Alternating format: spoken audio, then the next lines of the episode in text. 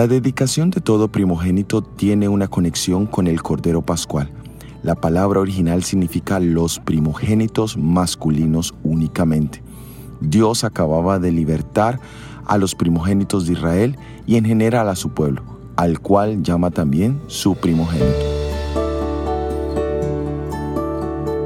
Jesús es el primogénito de toda la creación, y no porque sea el primer ser creado, sino porque es el más importante de la creación, porque en Él fueron creadas todas las cosas, las que hay en los cielos y las que hay en la tierra.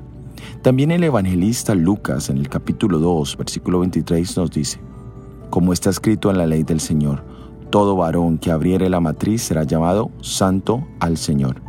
Lucas relata la presentación de Jesús al templo y hace una referencia a Éxodo capítulo 13, versículo 2 Jesús era el primogénito del hogar de José y María.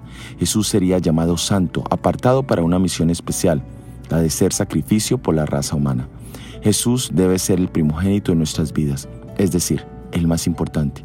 En nuestro diario vivir, en nuestros planes a largo y corto plazo, en cada nuevo logro que alcancemos debemos considerar primero a Jesús como la fuente de todo éxito y virtud. Él nos ha hecho su prioridad.